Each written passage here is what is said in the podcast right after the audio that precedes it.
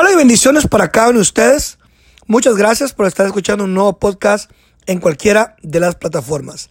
En la segunda carta de Timoteo, capítulo número 1 y versículo número 5, encontramos las palabras de aliento, de motivación que Pablo le escribe a su amado discípulo llamado Timoteo, trayendo a la memoria la fe no fingida que hay en ti, la cual habitó primero en tu abuela Loida y en tu madre Unice, y estoy seguro que en ti también.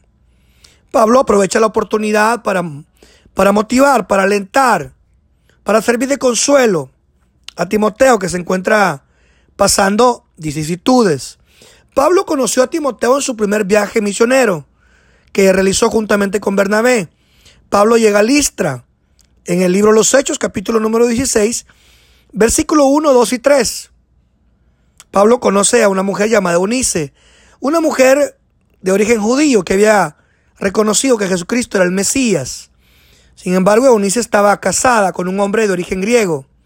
Esto nos cambia por completo el panorama, porque en el mundo romano el padre de familia tenía el control total, absoluto, sobre la familia. Sin embargo, esto no fue un obstáculo para que Loida y Eunice, ambas, fueran instrumento en la edad temprana de Timoteo, instruyéndole en la palabra del Señor. Así que Timoteo hoy, más que nunca, necesitaba encarar la vida, los problemas, con una fe que no fuera fingida, con una fe que no fuera hipócrita. ¿Sabe? Puedo identificarme plenamente con Timoteo. Por razones de la vida, mi hermano y yo fuimos creados por mi abuelita, una mujer de fe, una mujer de devoción como muy pocas. Mi abuelita no tuvo la dicha de ser instruida en un seminario teológico de renombre mundial como Fuller en Pasadena, California, como el seminario de Princeton en Princeton, Nueva Jersey, o el, el Gordon Conwell en Boston, Massachusetts. Mi abuelita nunca conoció la exégesis, el griego, el hebreo, una aplicación hermenéutica. Sin embargo, nos enseñó fe, mi abuelita fue una mujer de fe, una mujer devota, una mujer de oración, una mujer que nos dejó mucho más que una herencia material, nos dejó un, legado de fe que hasta el día de hoy prevalece en el corazón de mi hermano y en el mío.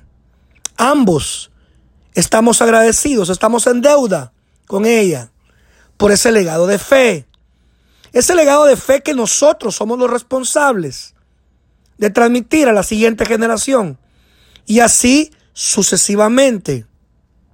¿Sabe? Fueron tantas las experiencias que vivimos junto a ella, pero una de las más célebres que hasta el día de hoy ha marcado mi corazón fue un episodio muy peculiar. Una mañana una señora tocó la puerta. Estábamos desayunando. La señora llama, asustada, y le dice, Doña María, necesito que usted venga a orar a mi casa. Tengo problemas.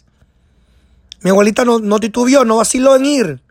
Y yo, movido por la curiosidad, me fui detrás de ella a ver qué iba a pasar. ¿Sabe? Llegamos a la casa de la señora y nos encontramos que más de la mitad del gallinero estaba muriendo. Los pollos, las gallinas estaban muriendo. Varios ya estaban muertos. Yo a lo sumo tenía 10 años, pero hasta el día de hoy recuerdo esta experiencia. Mi abuelita comenzó a orar. Hizo una oración sencilla. No fue una oración complicada. Una oración sencilla, pero llena, saturada del poder de Dios. En cuestión de una hora, todos los pollos se habían levantado por el poder de Dios. Dios había obrado. Para los que me están escuchando y tratan de decir, pero ¿dónde encaja esto? En la teología bíblica y sistemática. Yo lo entiendo. Pasé por ese conflicto durante muchos años. Sin embargo, hace un par de años atrás me encontraba en la facultad de la Universidad Teológica Panamericana de Guatemala. Yo tengo un muy buen amigo llamado Byron, Byron Mazariegos. Tenemos muchos años de conocernos. Es un buen hombre, un, buen, un hombre de Dios al cual estimo y respeto mucho. Sabe, durante años guardé esta experiencia en mi corazón. Y aunque yo estuve ahí, habían ciertas dudas por no poder formular correctamente esa experiencia, darle un, una base teológica a esa experiencia. Así que un día hablando con Byron acerca de esto, Byron me dio la respuesta.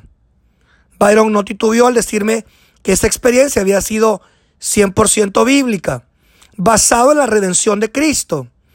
Él me explicó que la redención de Cristo no fue de carácter antropológica. Es decir, Cristo no solamente murió por la humanidad, la redención de Cristo fue de carácter cósmica. Y eso nos da autoridad para hacer ese tipo de oraciones.